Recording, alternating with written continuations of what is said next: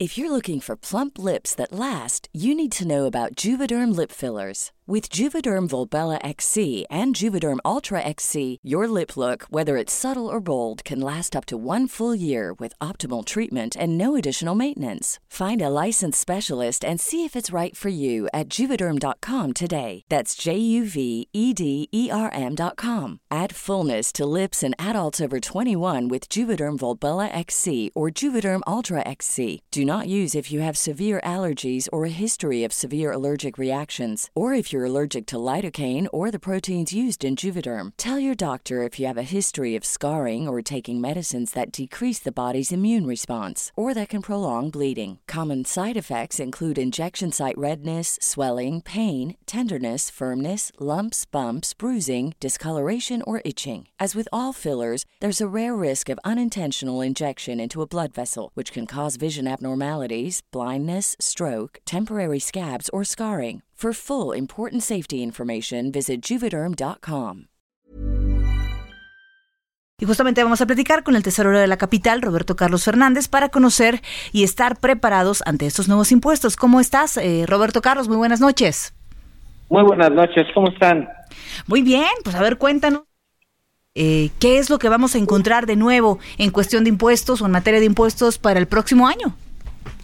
Bueno, primero vale la pena recordar que en apoyo a la economía de todas las familias de la Ciudad de México, ni el impuesto predial ni las tarifas por suministro de agua crecerán más allá de la actualización de, por inflación.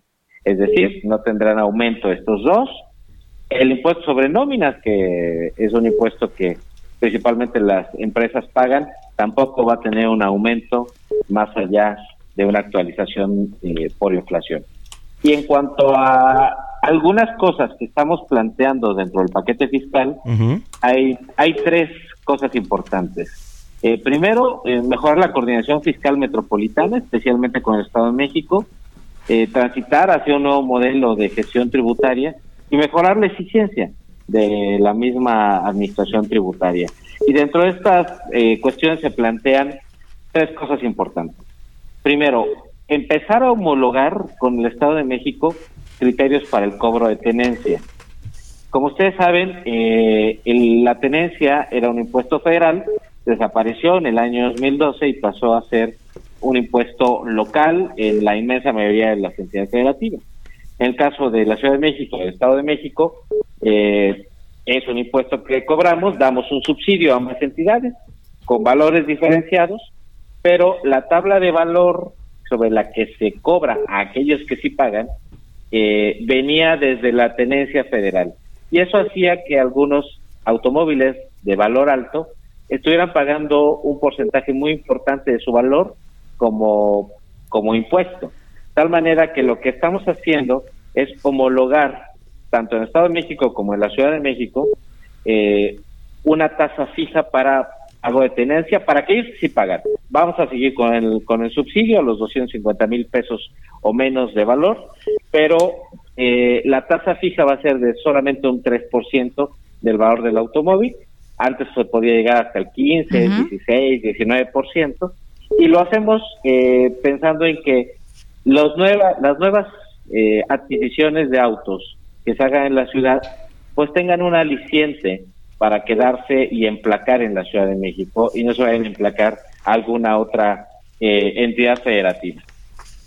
Muy bien, hablando del tema que ya platicaba Tesorero, muy buenas noches, que es tasa fija, la homologación de criterios para cobro de tenencia, todo esto con el Estado de México. ¿Ya se pusieron en coordinación? ¿Ya han hablado con las autoridades del Estado de México? ¿Qué les han dicho al respecto, Tesorero?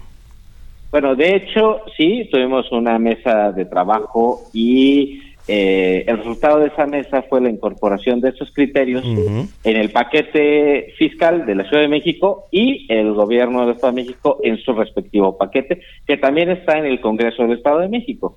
Entonces, de tal manera que si los dos congresos tienen a bien autorizar esto, pues el año que entra, en cuanto a el porcentaje de la tasa del impuesto sobre tenencia, lo tendremos homologado.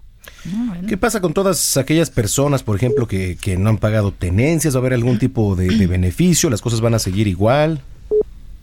Bueno, eh, para los que no han pagado, no estamos pensando emitir ningún programa de condonación ni nada.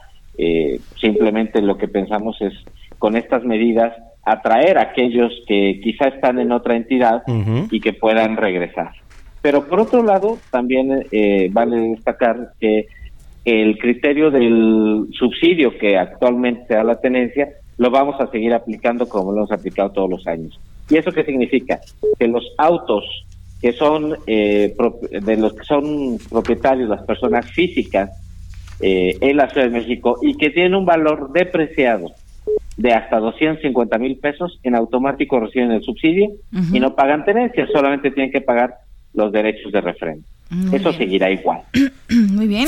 finalmente, eh, tesorero, eh, ha sido un 2018 con pues muchos cambios, una nueva administración. ¿Cuál sería un balance en general para, para la tesorería ya a fines de año? La tesorería, yo creo que el, principal balance es eh, decir que estamos tremendamente agradecidos con todos los ciudadanos de la Ciudad de México, porque eh, este año hemos visto como en pocas ocasiones un cumplimiento excepcional en términos del pago de los impuestos locales. Creo que la gente está contenta, esperanzada, con miras de que esta nueva administración que encabeza la doctora Claudia Sheinbaum, pues puede hacer muchas cosas, creo que ya se empezaron a ver algunas, y eso hace que haya confianza.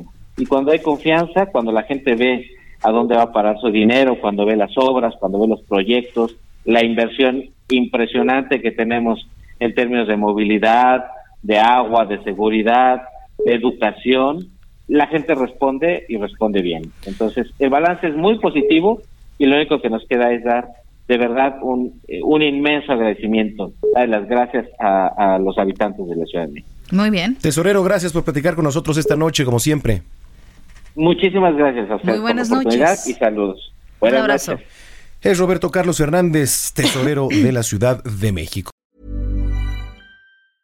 If you thought the only way to get a more defined jawline with natural looking results was through surgery, think again. Juvederm Volux XC is a non surgical injectable gel filler that improves moderate to severe loss of jawline definition and can help you achieve natural looking results with little downtime. Even better, this improved definition lasts up to one year with optimal treatment. No maintenance required. Improve jawline definition for a smooth, sculpted look with Juvederm Volux XC. For important safety information and to find a licensed specialist, visit juvederm.com. That's J U V E D E R M.com. Not for people with severe allergic reactions, allergies to lidocaine, or the proteins used in Juvederm. Common side effects include injection site redness, swelling, pain, tenderness, firmness, lumps, bumps, bruising, discoloration, or itching. There's a risk of unintentional injection into a blood vessel, which can cause vision abnormalities, blindness, stroke, temporary scabs, or scarring. Talk to a licensed specialist to find out if it's right for you.